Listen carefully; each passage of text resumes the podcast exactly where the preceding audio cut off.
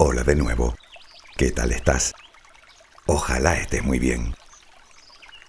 Te recuerdo que este audio lo tienes en el canal, en la versión para dormir.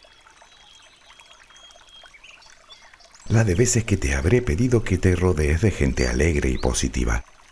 En el audio anterior, sin ir más lejos. Pero no porque yo tenga el estrafalario empeño de decirte con quién te debes relacionar. No, claro que no. Eso lo debes decidir tú. El motivo que me lleva a pedírtelo insistentemente tiene mucho que ver con lo que eres. Bueno, con lo que somos, seres humanos. Concretamente con algo que te repito a menudo. Somos espejos los unos de los otros. Si estás con gente triste, negativa, malhumorada o resentida, probablemente termines como ellos. Y si te encuentras habitualmente con gente positiva, sonriente, ilusionada y feliz, tenderás a sentir lo mismo. De hecho, es muy difícil mantenerse al margen. Insisto, somos así. La pregunta en todo caso sería, ¿por qué? Ya sabes lo importante que es entendernos, entender cómo funciona nuestra mente, entender lo que nos motiva a hacer lo que hacemos, porque solo desde la comprensión de uno mismo podemos crecer, madurar y evolucionar. Así que hoy volveremos a dedicar el audio a eso que llamamos autoconocimiento. Por lo tanto, a la pregunta de antes, de por qué son tan contagiosas las emociones, la respuesta es la misma que el título de este audio, por la empatía. Pero, ¿qué es? ¿De dónde viene? ¿Todos la tenemos? ¿Tiene algo que ver con la simpatía? ¿Es un don o es un castigo? Sentimos simpatía por alguien cuando de forma instintiva sentimos afinidad, afecto o inclinación hacia esa persona. Nos parece agradable su presencia. Nos cae bien, solemos decir. Lo contrario sería antipatía. No hace falta que te lo explique. Es algo que tampoco podemos evitar. Nos cae mal, punto. Obviamente, cuanto mejor nos caiga esa persona, más fácil nos resultará sentir empatía por ella lo que no significa que sintiendo antipatía por una persona no podamos sentir también empatía por ella. Esto parece un trabalenguas. La empatía es la capacidad que, en mayor o menor grado, nos permite comprender los sentimientos y emociones del otro, mientras intentamos experimentar lo que siente de forma objetiva y racional y desde su propia escala de creencias y valores. Dicho de otra manera, es comprender las emociones de los demás en las circunstancias de los demás. Es, en definitiva, ponernos en el lugar del otro. La empatía es eso que hace que se entristezca tu cara cuando ves a alguien llorar o cuando ves a alguien que se ríe y terminas haciendo lo mismo. Se te contagia. Pero es también esa mueca que se te pone en la cara cuando le das de comer a un bebé, que pones la misma cara que él. ¿Lo has visto? Pero, ¿qué tiene que ver una cosa con la otra? Todo, pero vayamos por partes. En su forma más básica, la empatía es una de las principales ventajas evolutivas que nos ha permitido crecer y prosperar como especie.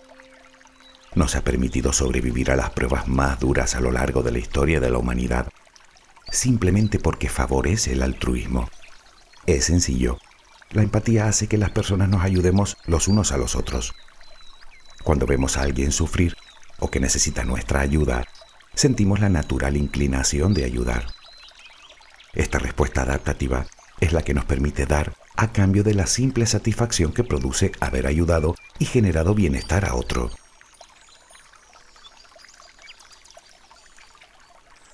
Es obvio que detectar de alguna manera las intenciones del otro nos ha sido de gran ayuda en todos los aspectos. La empatía es un proceso fundamental para nuestras relaciones, porque no solo nos ayuda a sentir lo que el otro siente, sino que crea vínculos entre las personas, fomenta la comunicación y ayuda a estar más en sintonía con los demás. Por otro lado, nos hace adoptar una postura compasiva ante las necesidades ajenas, facilitando la resolución de los problemas.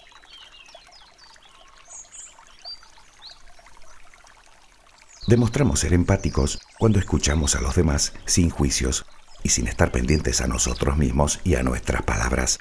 y sin mostrar gestos de aburrimiento, aunque no nos interese lo que nos cuentan.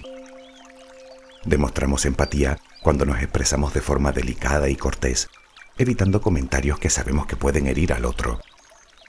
Cuando intentamos calmarlo o incluso cambiar su estado de ánimo, haciéndole reír, por ejemplo.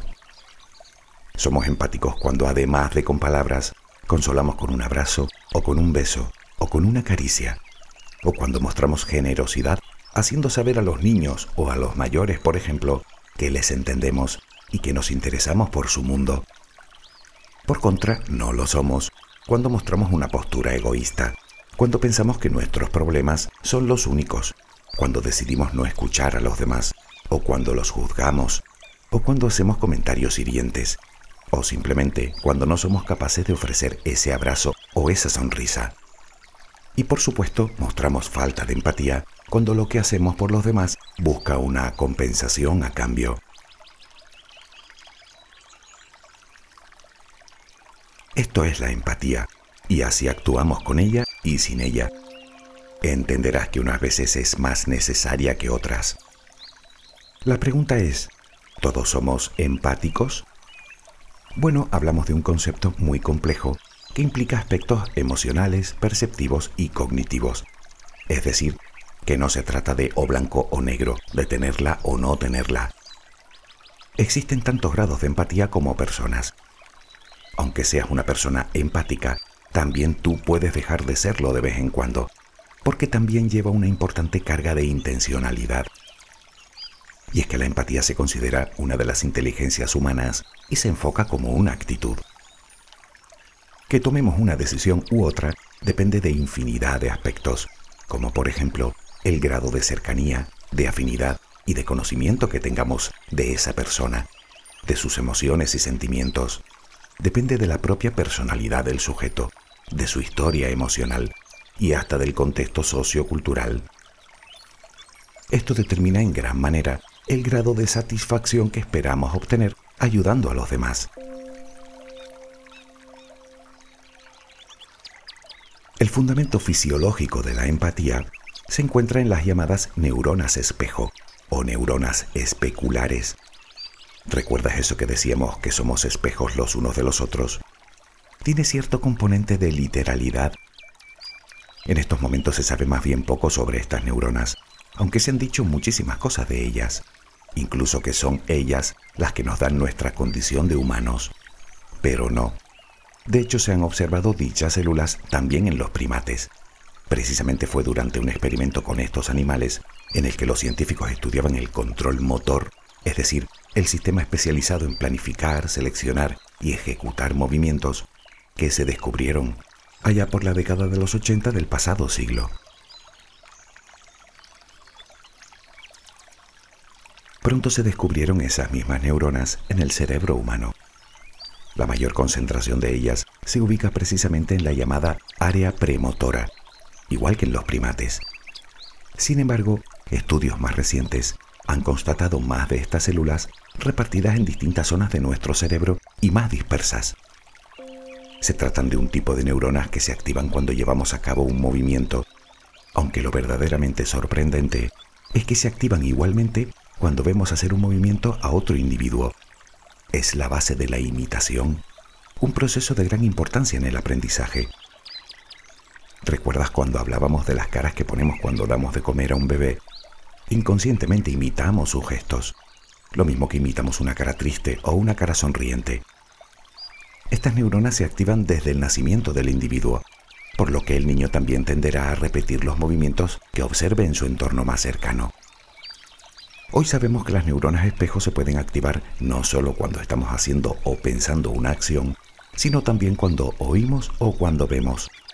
Es el motivo por el que te ponen un anuncio de bebida refrescante en el cine. Te hacen sentir la necesidad de beberte una.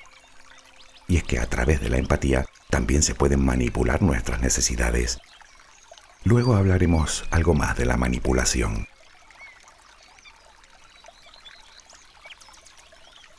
Los científicos llegaron a la conclusión de que estas neuronas podrían ser también las responsables de sentir lo que el otro siente.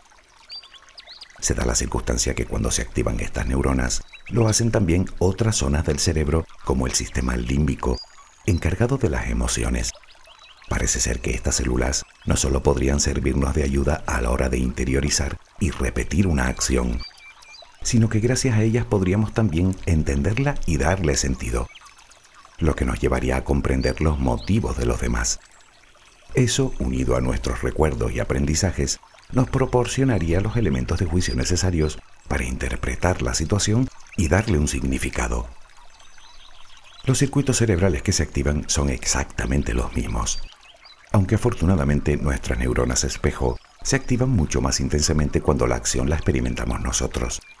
De lo contrario no podríamos distinguir entre la experiencia del otro y la nuestra propia. La empatía es un proceso de tres pasos. Primero percibimos la emoción, segundo la reconocemos y tercero ofrecemos una respuesta adecuada. Esto hace que los científicos se muestren cautelosos antes de afirmar que todo ese complejo proceso de la empatía reside única y exclusivamente en las neuronas especulares. Sin embargo, su importancia en dicho proceso ya nadie lo pone en duda. Ahora los investigadores estudian las posibles relaciones que pueden haber entre determinadas conductas o trastornos con la actividad de estas neuronas. Antes comentábamos lo de la bebida refrescante en el cine. Y ya que estamos, te propongo ir a ver una película. Hoy ponen una de acción, donde un tipo muy malo hace cosas muy malas y un tipo muy bueno le da su merecido.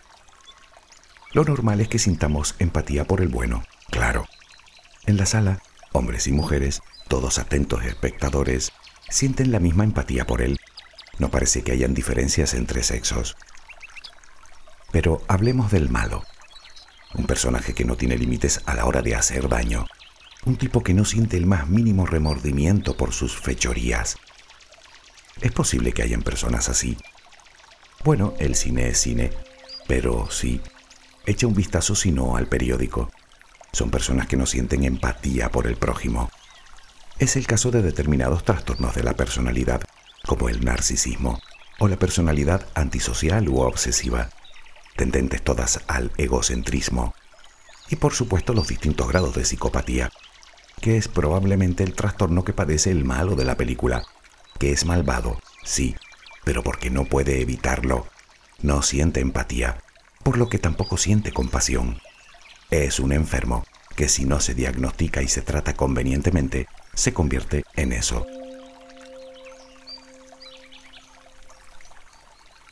llega el esperado final de la película. Volvemos con el malo, que por supuesto, como es costumbre, tiene un final a veces verdaderamente horripilante. En general, las mujeres que se encuentran en la sala aún son capaces de sentir determinada empatía por ese tipo, aunque tenderán a disimularla.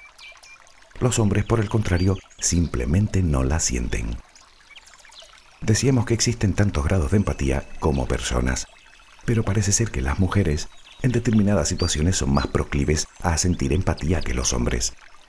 Es el caso de muchas mujeres maltratadas, que justifican las acciones de su maltratador precisamente haciendo uso de la empatía que sienten hacia él.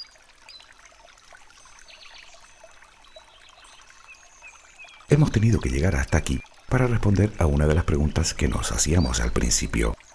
¿Es un don o es un castigo? Pues depende.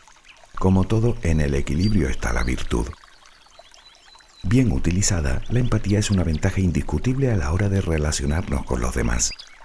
Cualquier relación será más sana y duradera si ambos son personas empáticas. Además, se considera como una de las claves del éxito. Y si lo piensas, verás que tiene mucha lógica. Una mejor comprensión de los estados y necesidades ajenas suele producir un mayor carisma lo que lleva a un mayor liderazgo y por consiguiente a una mayor popularidad. Todo esto redunda en una mayor capacidad de influencia en los demás.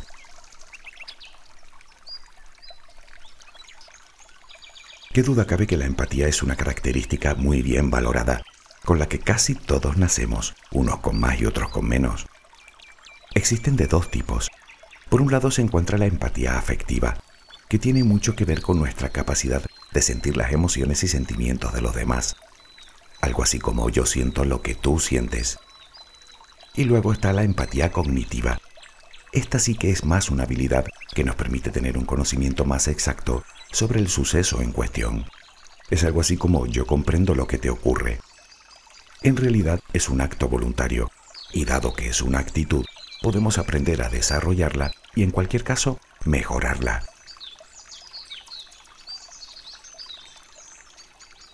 Lo primero es liberarse de los prejuicios, propios y ajenos, para poder mantener una mente abierta. Huye de los estereotipos.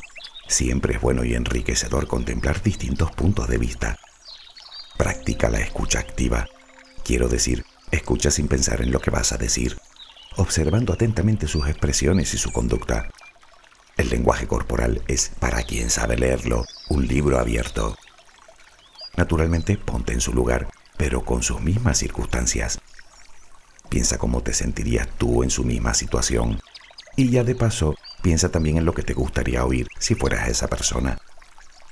Ojo, no digo que lo sufras, pero sí que entiendas el sufrimiento del otro, y no desde la lástima, ni dejándote llevar por sus emociones, algo que a veces no podrás evitar, sino desde la generosidad y la calma. Exprésate con amabilidad, pero también con asertividad infundiendo siempre consuelo y ánimo. Una sonrisa, un abrazo, una caricia, siempre son bálsamos maravillosos. Por cierto, se ha comprobado que las personas que leen novelas mejoran su nivel de empatía. Sí, leer novelas ayuda a desarrollarla.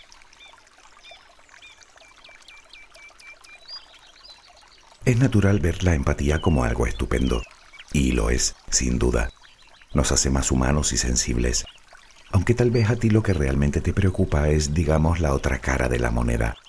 Me refiero al exceso de ella, la llamada hiperempatía. Se le llama también síndrome de exceso de empatía o, atentos porque este nombre dice mucho, síndrome de desgaste por compasión. No, no es una enfermedad. Bueno, es un pequeño trastorno de la personalidad, pero que generalmente también se puede controlar.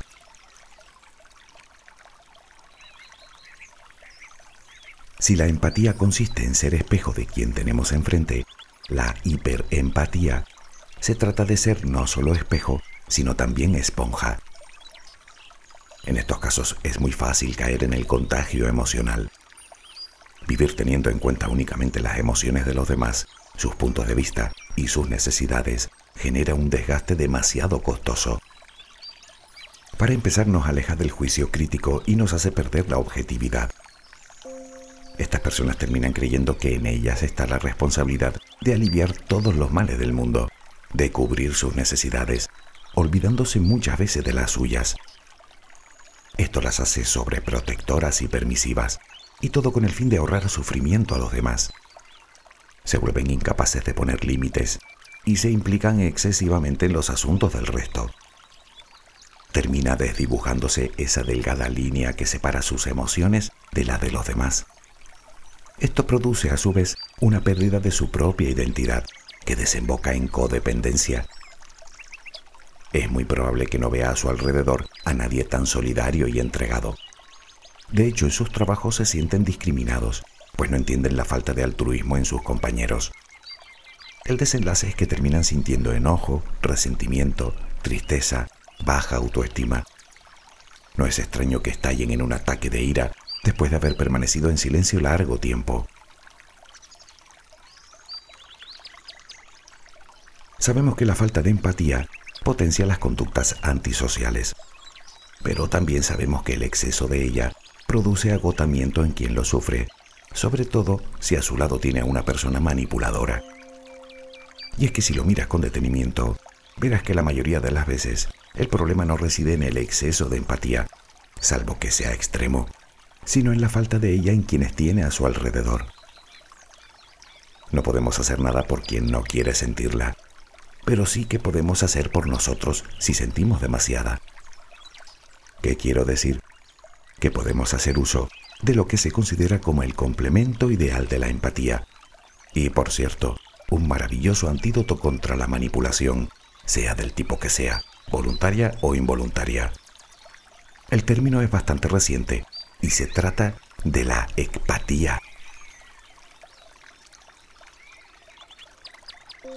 Piensa en un psicólogo, todo el día recibiendo pacientes angustiados, tristes, depresivos, ansiosos, auténticos manojos de nervios. O imagina a alguien perteneciente a una organización de ayuda humanitaria, con el dolor ajeno todo el día en sus retinas. Sus tareas les obligan a practicar la empatía constantemente, pero comprenderás que algo tienen que hacer para no llegar a ese contagio emocional. La empatía es un proceso mental voluntario de exclusión de sentimientos, actitudes, pensamientos y motivaciones inducidas por los demás. Si la empatía es ponerse en el lugar del otro, la empatía consiste en ponernos en nuestro propio lugar. Naturalmente quien tiene una necesidad que los demás empaticen con él puede llegar a ser vital, pues aumenta sus probabilidades de satisfacer dicha necesidad. El problema es que esto cualquier persona manipuladora también lo sabe. Dicha persona hará lo posible para mantenernos en esa situación por medio de la lástima o de la excesiva compasión que podamos sentir hacia ella. No dejes que te enreden, no permitas que te embarquen en guerras que no son tuyas. Tú ya tienes tus propias batallas. En esos casos, oídos sordos. Simplemente deja de escuchar. Desconecta si lo prefieres. No es egoísmo, ni falta de empatía. Es precisamente la compensación necesaria a esta. Es comprender y aceptar que todos tenemos necesidades y derechos, y tú también.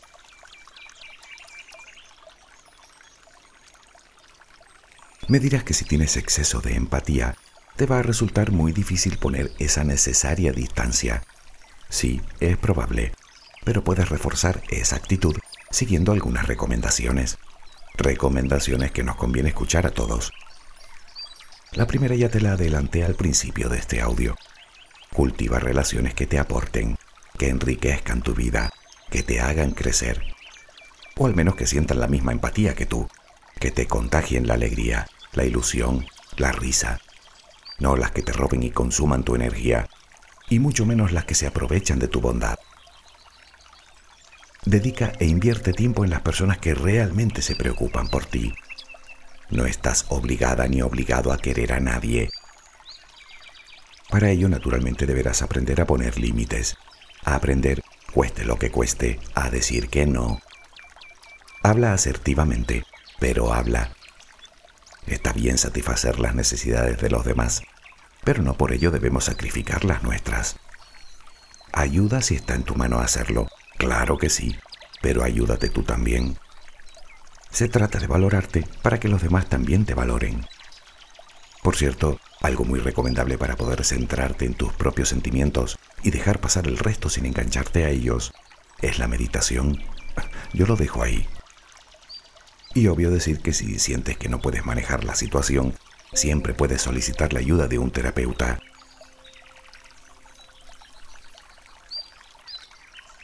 Sé que si estás escuchando este audio, precisamente empatía no creo que te falte. Tiendo más bien a pensar que te sobra. Pero no lo veas como un castigo. Castigo es no tenerla. A mí me parece más bien una bendición que nos acerca a nuestros semejantes. Piensa en qué hubiera sido de nuestra especie sin ella y en cómo sería este mundo si hubiera más. No obstante, y si ese es tu caso, creo que ahora solo tienes que aprender a encauzarla correctamente. Quiero decir que tal vez haya llegado la hora de aprender a empatizar con la persona más importante de tu mundo. Me refiero a ti. ¿Qué pasa? ¿Que tú no necesitas afecto, comprensión, compasión? Yo creo que sí. Pues ya sabes, a empezar desde ya. Espero que tengas una luminosa jornada. Hasta muy pronto.